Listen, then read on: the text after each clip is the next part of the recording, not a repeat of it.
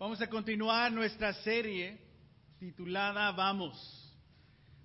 En sus marcos listos, vamos. Amén. La última vez que estuvimos aquí, el, el último domingo, uh, nos quedamos eh, en un mensajero hablando del, uh, del escritor del Evangelio uh, de Marcos, que fue Juan Marcos. amén. Y vimos cómo él creció, digamos, en la fe. y como un joven veía que su hogar estaba lleno de, de personas, de familias, de fe. su hogar fue como una base de la iglesia. Ahí llegaban todos, se comían la comida, oraban, se reunían y en veces no tenía, me imagino, mucha privacidad, pero sí Dios lo puso en esa situación para que él vea a las familias y las iglesias. Y obviamente muchos de ustedes, su hogar es así, donde ahí le llegamos todos. Ah, y muchas gracias por, por tu sacrificio. Pero hoy vamos en auténtico. Pero nos quedamos con Marcos, que después de su fracaso en la misión, después de de, de, de, salir de su casa, de salir de la casa de su mamá, él fue a una misión con Barnabé y Pablo. Y a medio de la misión le dio algo porque abandonó la misión.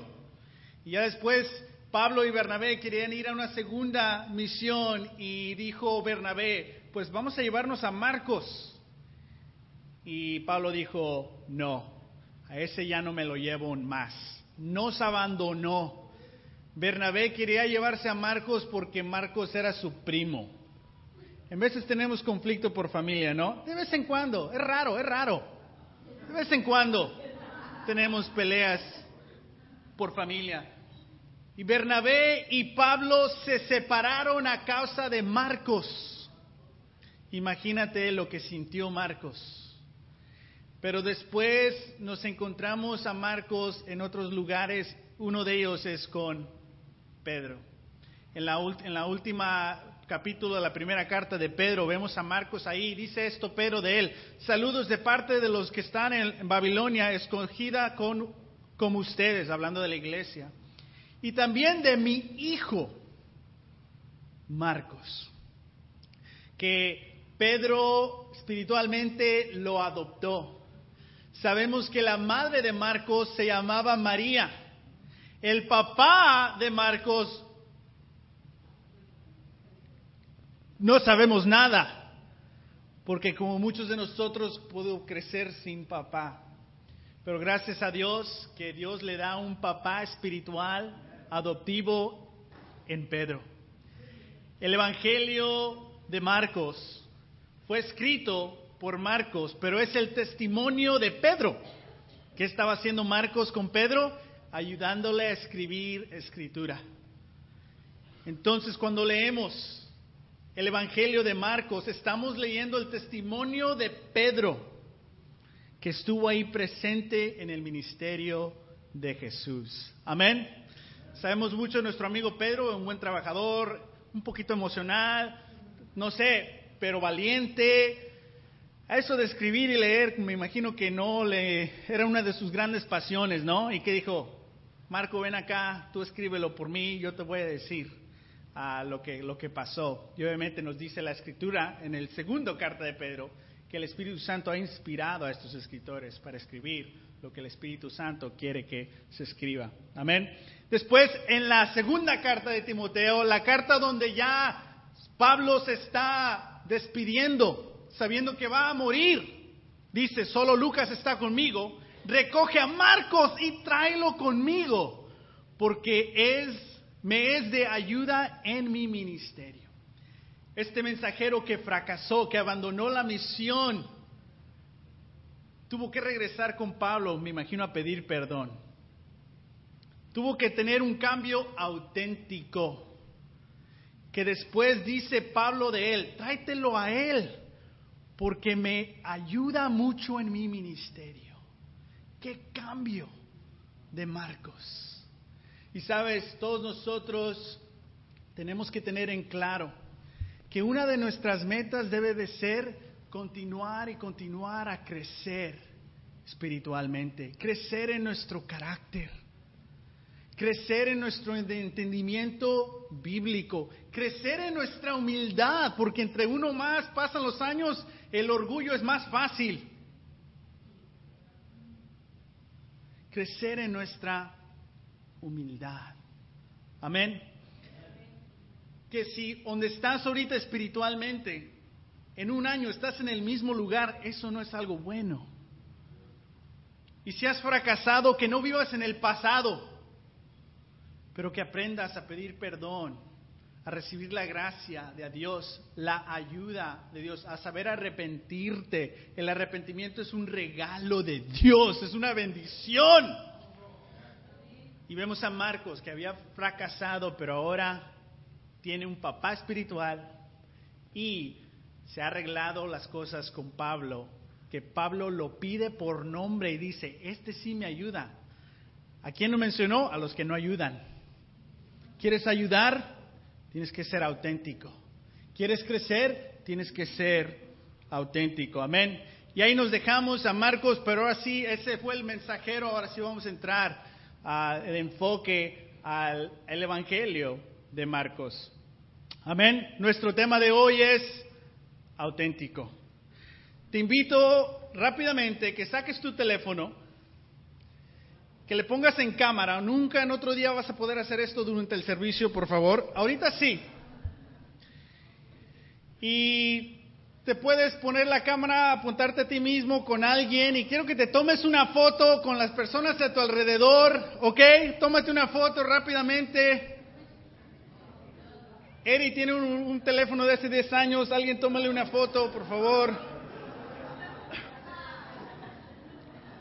Amén. Ahora quiero que en una nota escribas algo, ¿ok? No lo subas ahorita a tu Facebook, por favor. Yo sé que tus seguidores se están esperando ahí en, en, el Facebook. A ver, ¿cuándo pones una foto más? Hazlos esperar, por favor. Bueno, dije una foto tampoco, ¿verdad? Un álbum. Y quiero que escribas algo. Que escribas hashtag. Y si no sabes qué es eso, no te preocupes. Somos y vamos. No ahorita, escríbelo en un papel, no te subas al Facebook, por favor. Y otro quiero que digas hashtag no filter. Tus hijos saben lo que es eso. Y no echen mentiras con el no filter, por favor. Sean auténticos. Pero bueno, ya que los perdí a todos, no sé por qué todavía se están tomando fotos, ya se acabó eso hace cinco minutos. Sabes, lo que vamos a hacer ahorita es leer muchas escrituras aquí y te pido que simplemente las anotes, pero lo que va a estar lo que vas a ver es el evangelio de Marcos es un evangelio ideal para una película. El evangelio de Marcos te dice quién está presente, te dice en dónde están, te describe dónde están las cosas, te describe cómo reacciona la gente, nunca igual, ese es para el último sermón. Pero ¿sabes lo que también te dice? Las emociones de Jesús. Ningún otro libro de la Biblia te describe lo que siente Jesús. Amén. Y lo que vamos a hacer ahorita puedo sacar esto. Vamos a ver todas estas escrituras. Todavía no tenemos money para el wireless, so old school. Y quiero que estés listos, ¿no? Porque estés en sus marcos listos, vamos. Y cuando vas a viajar, agarras unos buenos zapatos y agarras una mochila, pero en veces crecemos y tenemos una imagen de Jesús que no es auténtica. Por ejemplo, Ahí dice, ¿qué? Ni. Eso no dice Nike. Pero si no ponemos atención, no la creemos que es Nike. Eso no es algo auténtico. pero parece un poquito lo auténtico. O agarras tu mochila de Adavi, Adadis, que no es de Adidas, es Adadis. La piratería abunda en todas partes, pero también espiritualmente. El Jesús de la Biblia es el Jesús menos conocido. Si tú tienes 15, 16, 17 años, o todos los jóvenes que están ahí hablando ahorita, called out, o tienes 50 años o no quieres decir tu edad, y está bien, lo, lo aceptamos. Pero si no lees la Biblia y si no conoces, si no lees la Biblia, es imposible conocer el Jesús de la Biblia.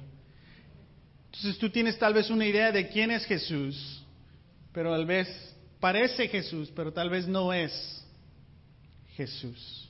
El tema de hoy es auténtico. Hay cuatro evangelios por una razón, para que veamos en verdad quién es Jesús, qué enseña Jesús, ¿Qué quiere de ti Jesús? ¿Y cómo te va a juzgar Jesús?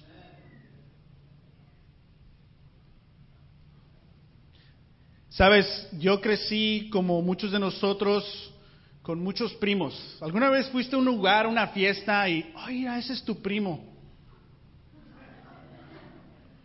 ¿Ese? Yo lo conozco por cinco años, yo no sabía que era mi primo. Porque en las familias latinas te salen primos de donde sea, ¿no? Recuerdo que estaba en la high school y estaba en el, grado 11 y fui a una fiesta con la familia, ¿verdad? esas fiestas que no quieres ir, pero tu mamá te obliga a ir. Entonces fui con mi mamá a esas fiestas y me dice, y vi a un amigo de la escuela ¿eh? y ahí nos dimos cuenta que éramos primos. Y ya de ahí en adelante lo veía un poquito diferente, no lo conocía, no nos conocimos, casi nunca nos hablábamos, pero nos saludábamos. Lo veía un poco diferente. Sabes, como yo crecí, estoy agradecido en la religión que crecí, estoy agradecido por la fe de los familiares, usualmente eran mujeres, los hombres no iban a la iglesia, son las mujeres, pero estoy agradecido por experimentar ese nivel de, de fe, porque fue una semillita que después, a los 18, 17 años, empecé a buscar más, más, más, más a Jesús y gracias a Dios alguien me invitó, me enseñó bíblicamente quién es el auténtico Jesús qué se requiere de mí y pude tomar esa decisión. Amén. Y gracias a Dios ah, tengo 14 años como cristiano. estoy, estoy agradecido porque alguien me invitó, ¿no? Y no, no solo me dijo, cree en esto, me dijo, vamos a estudiarlo. ¿Qué quieres hacer ahora que sabes lo que se requiere? Pero se me enseñó a ser auténtico también y a ver al auténtico Jesús. Pero sabes, para mí crecer fue, vi a este Jesús siempre. Y obviamente me ayudó mucho. La mayoría del tiempo que veía esta imagen me sentía culpable porque me recordaba que estaba haciendo cosas mal. Pero usualmente en cada hogar, en el lugar de religión donde nos reuníamos, estaba presente esta imagen. Y no digo que esta imagen esté mal, obviamente es una, una imagen que nos conmueve. Una imagen que como, como, como cristiano casi no me gusta verla porque ahora sí sé lo que significa. Que yo maté a Jesús. Pero sabes, como crecí, esta imagen, lo veía esta imagen, pero lo veía como ese primo. Ah, lo conozco, pero, pero no lo conozco. Y para mí Jesús fue así, como uno de mis primos. Lo conozco, lo respeto, lo saludo, pero en verdad no sé quién es Él. El Evangelio de Juan nos ayuda a conocer en verdad quién es Él. Amén. Quiero decir que como cristianos tenemos que también ser auténticos pero respetuosos. Amén. Muchos dicen cuando ven a personas con esta imagen, hey, no sabes que ha resucitado, quítalo de la cruz. O sea, cosas que ofenden a personas. Como cristianos debemos ser compasivos, razonables, saber cómo tratar a las personas. Amén. Auténtico. Rápidamente nos dice la palabra de Dios quién es Jesús. En el versículo 1, entonces vamos a estar listos, todas las escrituras van a estar aquí, pero anótalas para que tú leas antes y después. Dice, comienzo del Evangelio de Jesucristo, el Hijo de Dios. El, Evangelio de Marcos es, es, ejemplar como para los hombres. Tú dime directamente, ¿qué sientes? ¿Qué quieres que haga? Dímelo. No quiero descifrar lo que estás diciendo. Y es lo que nos dice, este es el comienzo. ¿Y de quién es? De Jesucristo. ¿Y quién es Jesucristo? El Hijo de Dios. Es decir, que Jesús es totalmente humano y es totalmente Dios. El Evangelio de Marcos es un humano entre nosotros, pero un humano totalmente Dios entre nosotros. El, Evangelio de Marcos es Dios en la humanidad. Amén. Entonces, vamos, vamos a ver lo humano de Jesús. ¿No es acaso el carpintero, el hijo de María y hermano de Jacobo, de José, de Judas y de Simón? Había muchos Simones, no Pedro. ¿No están sus hermanas aquí con nosotros? Y se escandalizaban a causa de él. Por tanto, Jesús les dijo. Usualmente nos enfocamos en lo que él dijo, pero el el punto, el tema de esta serie es enfocarnos antes de eso. ¿Cómo se describe Jesús? Que Él era un carpintero. ¿Sabes un carpintero en qué trabaja? En todo. ¿Cómo tiene las manos? Un carpintero. ¿Cómo tiene los músculos? Un carpintero. ¿Cómo está quemado del sol? Un carpintero. ¿Qué sabe hacer? un carpintero. Este era, un, este era Jesús, que en veces vemos una imagen de un Jesús débil, frágil, pálido, pero era un carpintero. Él inició su, su ministerio a la edad de 30 años. ¿Por qué hasta los 30 años? Porque en la religión de los judíos, los rabís, los maestros, no podían iniciar su propia práctica hasta los 30 años. Jesús fue paciente. Imagínate saber quién eres y años esperar hasta que cumplas 30 años.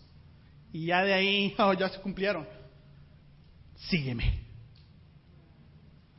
Pero vemos que él era un carpintero y que tenía familia. ¿Cómo lo hacía batallar? Sus hermanitos, obviamente, era el primero porque su mamá era virgen, era el primero. Pero ya después su familia pudo tener hijos. Amén. Y tenía hermanos y hermanas. Así creció Jesús en una familia grande, en un hogar lleno de gentes donde todos te robaban tus cosas y no la, y no la regresaban a su lugar.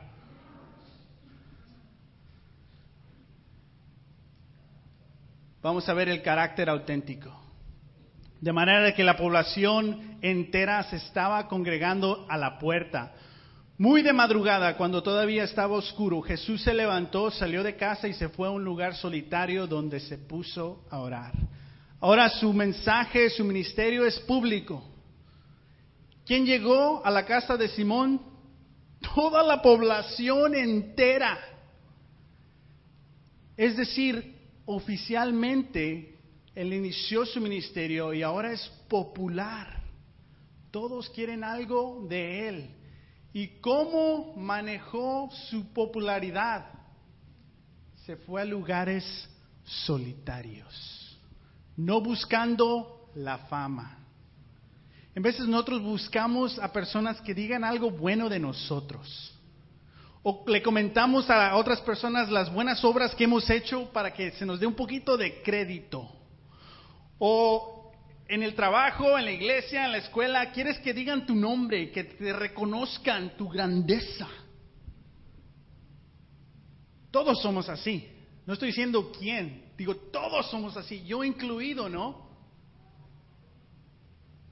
Pero tenemos que imitar a Jesús. ¿Cómo reaccionó él a la popularidad? No vine aquí para ser popular. No vine aquí para que digan cosas buenas de mí. Yo vine aquí a dar un ejemplo y fue él a encontrarse otra vez con el Padre a orar. Amén. Seguimos. Pero Jesús se dio la vuelta, miró a sus discípulos y reprendió a Pedro. Aléjate de mí, Satanás, le dijo. Imagínate un reprendimiento de Jesús. La furia, el saliva, no sé, el pelo. diciendo, Satanás.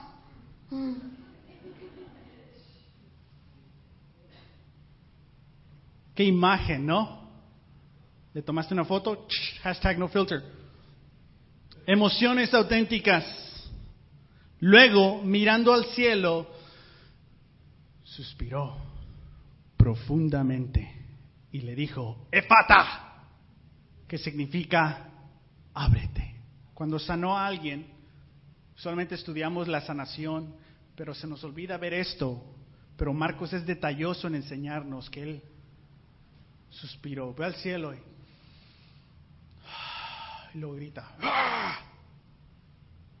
No sé a ti, pero me encanta ver estas imágenes, porque me ayudan a conocer más y más quién es Dios.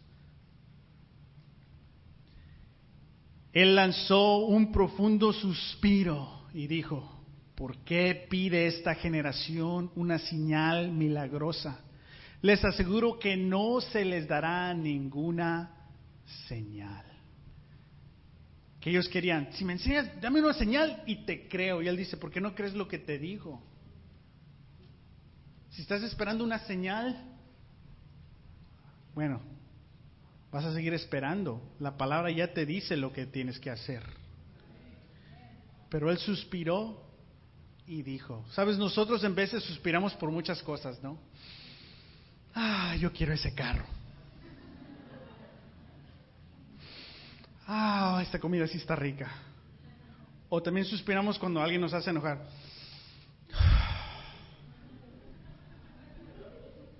En los matrimonios.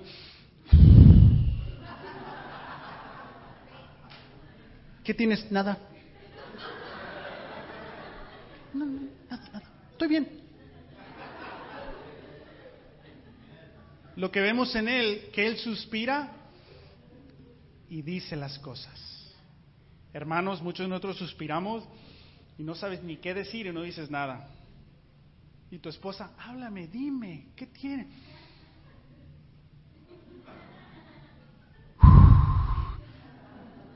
Él tenía el dominio propio de suspirar, pero decir lo que se tiene que decir sin insultar. Amén. Jesús se les quedó mirando enojado y entristecido por la dureza de su corazón. Y le dijo al hombre, extiende la mano, la extendió y la mano le quedó restablecida. Jesús se enojó. ¿Sabes que tú puedes hacer a Jesús enojar? ¿Y qué más sintió? Se entristeció. No lo tomó personal dice, wow, ¿qué estás haciendo? La dureza de tu corazón, cuando te enojas y quieres que cobrarte, ¿no? Lo que te hizo esa persona. Pero él se enojó y se entristeció por la condición de la otra persona. Y después continuó a hacer la obra milagrosa. Pero me encanta ver estas imágenes de Jesús. Recordemos que el autor, el escritor, el, que da el testimonio es Pedro. Entonces Pedro nota estos detalles. Wow, se enojó, se entristeció. ¿Cuál es la mirada? ¿Cuál es el tono de un Jesús triste? Solo nos lo podemos imaginar, ¿no? Y él quedó asombrado por la incredulidad de ellos, que les sorprendió de que aquí estoy, les estoy enseñando y no me creen. ¿Cuál es la imagen de un de un Jesús asombrado. Al día siguiente, cuando salían de Betania, Jesús tuvo hambre. Viendo a lejos una higuera que tenía hojas, fue a ver si hallaba algún fruto. Jesús tenía hambre, amén. Y van caminando de aldea a aldea y tiene hambre, ¿no? Y, hey guys, tengo hambre ve algo y él va hasta allá. No manda, hey, tráeme una comida. No, él va. a recoger un fruto. No sé si lo pagó, pero me imagino que está. Pero él lo creó, entonces está. Jesús le dijo, vengan, vamos nosotros solos a descansar un poco, no por mucho tiempo, un poco en un lugar tranquilo, porque iba y venía tanta gente que ellos ni siquiera tenían tiempo para comer. Qué imagen, ¿no? Con su tropa ahí, con sus doce, with the squad. Hey guys, necesitamos un descanso. Vamos a un lugar tranquilo. Y cuando lleguemos ahí, vamos a comer. Voy a tener esas pláticas, esas comidas con Jesús. Descansar con Jesús. Pararte, órale, a la siguiente, la siguiente aldea. Vamos a seguir sirviendo. Qué imagen, ¿no? Otra de los temas es una presencia auténtica. Especialmente para nosotros los hombres, en veces nos cuesta estar presentes emocionalmente con nuestras familias. Amén seas casado o no, en veces estamos ahí, pero no estamos presentes emocionalmente. En veces estamos todavía en el trabajo, entonces estamos viendo en la tele, entonces estamos viendo otra cosa. Yo soy así. Y mis hijos me, hablan, me dicen algo y puedo estar en otra, en otra área, físicamente ahí, pero no presente. Jesús estaba presente. Todas las esposas ahí. ¿Sabes? Eso no le va a ayudar. Jesús lo miró con amor y añadió que él ve una situación, ve, está presente y ve con amor. Que tu Dios te ve a ti con amor. Cuando Jesús desembarcó y vio a tanta gente, tuvo compasión de ellos porque eran como ovejas sin pastor. Así que comenzó a enseñarles. ¿Sabes lo que pasó aquí? Donde dijo, hey, vamos a descansar en un lugar tranquilo. Iban y que llegó gente. No pudieron descansar, no pudieron comer. ¿Y qué sintió? Oh, vamos a otra parte porque tengo hambre. Sintió algo más fuerte que el hambre. Compasión. Porque cuando tenemos hambre no somos muy compasivos, ¿no? Ay, esta cajera no se, no se apura ay, no has hecho de comer. No tenemos compasión. Jesús la, tiene una compasión por ti más que el hambre. Ese es nuestro Dios. Luego tomó a un niño y lo puso en medio de ellos. Dice, niño, ven aquí, les está enseñando a alguien. Ven aquí, niño, ponte aquí. Y dice, y abrazándolo, les dijo, qué imagen, ¿no? ¿Cuándo te has imaginado un Jesús levantando un niño? Con el niño abrazado y enseñándoles. Pero eso nos dice la Biblia, ¿no? Tenemos estas imágenes de que... Ah, de padres que recogen a sus hijos. Qué imagen de un, de un Jesús emocionalmente presente. Muchos de nosotros estamos, ay, yo quería cantar esta canción, pero estos niños no dejan. O sea, los niños en veces nos estorban. Para Jesús no. Él lo abrazó. ¿No te gusta cuando alguien abraza a tu hijo si eres padre? ¿O alguien ama y quiere sinceramente a tu hijo? ¿Te sientes bien? ¿Te, gusta mucho? ¿Y si alguien lo, trata mal? Miguel, tráeme la resortera. Ahora vemos otra, otra imagen no muy popular, la autoridad de Jesús, autoridad auténtica. La gente se asombraba de su enseñanza porque la impartía como quien tiene autoridad y no como los maestros de la ley. Los maestros de la ley eran expertos, obviamente, en la ley. Ellos, su dedicación era enseñar. Pero cuando escucharon a Jesús por primera vez, hicieron la comparación, porque todos comparamos, ¿no? Y dicen, este enseña diferente. Aquellos son maestros, y tienen el título, pero no tienen autoridad. Aburren. Jesús, cuando él enseñaba, enseñaba con autoridad. Imagínate que gente llegaba de todas las aldeas a escucharlo y se sentaba por horas escuchándolo. Muchos de nosotros ya a los 15 minutos ya. Pero Jesús era tan tan, tan, tan clave en poder predicar, ¿no? Su autoridad, que les encantaba. Si te aburre la Biblia, no es culpa de la Biblia. Dice algo de ti. Ahí si la agarras, bueno, ni modo. En la madrugada vio que los discípulos hacían grandes esfuerzos para remar, pues tenían el viento en contra. Se acercó a ellos caminando sobre el lago, totalmente humano, totalmente Dios, caminando sobre el lago. Todos se quedaron tan asustados que se preguntaban unos a otros, ¿qué es esto? ¿Una enseñanza nueva? Pues la hace con autoridad. Les da órdenes incluso a los espíritus malignos y le obedecen. Totalmente Dios. Jesús tomó los cinco panes y los, los, y los dos pescados, mirando al cielo, los bendijo. La autoridad sobre la naturaleza, la autoridad que que no, no está limitado a las leyes de este sistema, de, este universo, porque Él es el creador de todo eso. Vamos a concluir en Marcos 11, 27.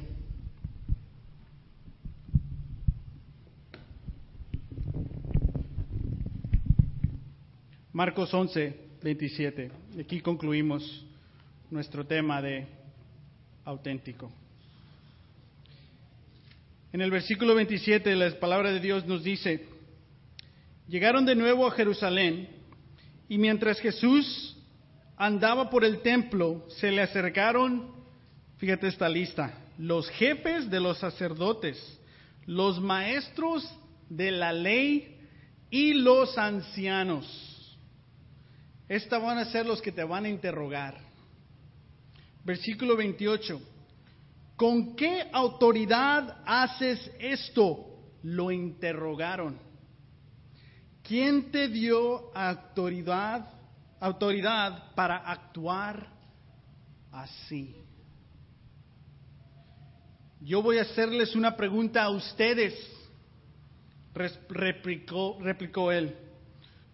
Contéstenmela y les diré con qué autoridad hago esto. Sabes, en veces le queremos poner condiciones a Dios. Si me das esto, hago esto.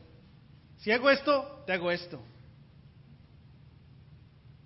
En veces le ponemos condiciones a personas.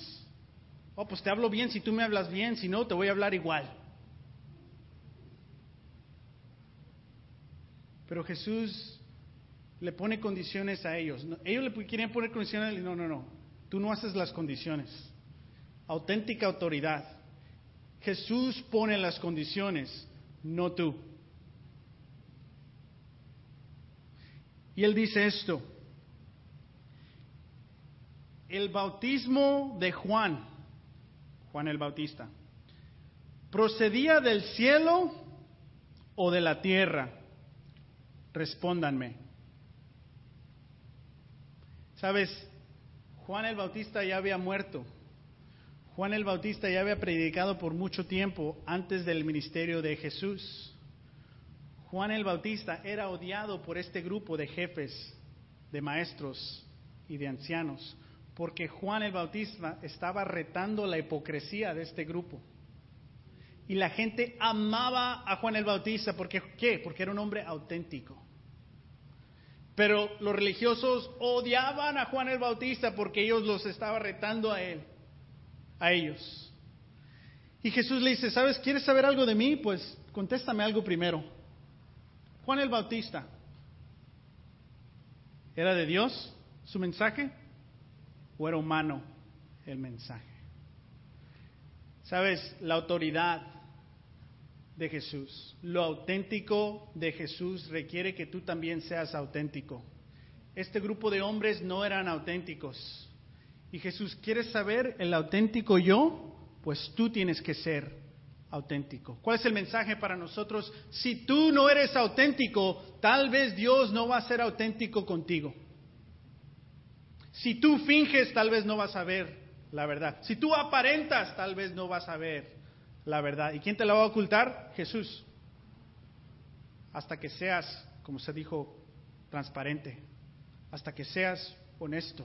Hasta que seas transparente. No hay condiciones, no puedes poner condiciones tú. Él las pone y Él requiere que seas honesto y transparente. No perfecto, honesto. Versículo 31. Ellos se pusieron a discutir entre sí. ¿Qué hicieron? Time out. Tiempo, tiempo, pinto. Se juntaron. Y eso es lo que están diciendo. Si respondemos del cielo, nos dirá, entonces, ¿por qué no creyeron? Pero si decimos de la tierra, es que temían al pueblo, porque todos consideraban que Juan era realmente un profeta. Así que le respondieron a Jesús, no lo sabemos.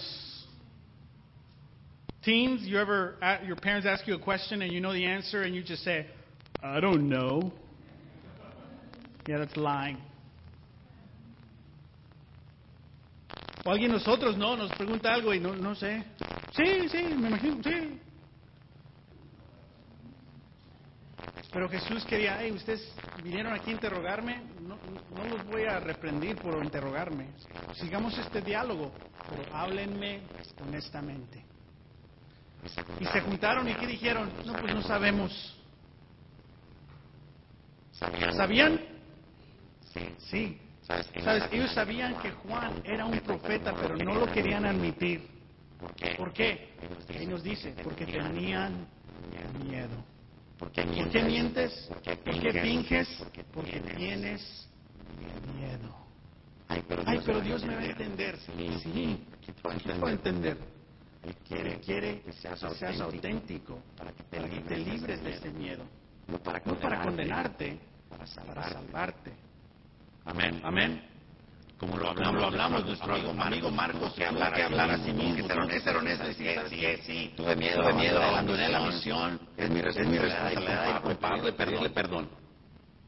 Tenemos el cambio, cambio ahí. Pero mira, pero mira, dicen, no lo sabemos, no lo sabemos, y esto es lo que, lo que dice Jesús. Pues yo, pues tampoco, yo tampoco les voy a, decir, voy a decir con qué autoridad, hago, hago esto. esto. ¿Y qué sigue después de ahí? Nada, nada. ¿Qué pasó? pasó? Ahí, se, acabó la conversación. Si no eres honesto, Dios puede acabar la conversación. ¿Para qué seguirla? Nuestro Dios, sus emociones, su carácter, su presencia, su autoridad es auténtica y quiere que nosotros seamos auténticos, que estemos presentes, no dominado por nuestras emociones, pero que nuestras emociones sean simple vehículo de la voluntad de Dios. No pienses en otra persona que tal vez piensas tú que no es auténtica. Piensa en ti mismo. Y pregúntate en qué área de tu vida no quieres ser auténtico?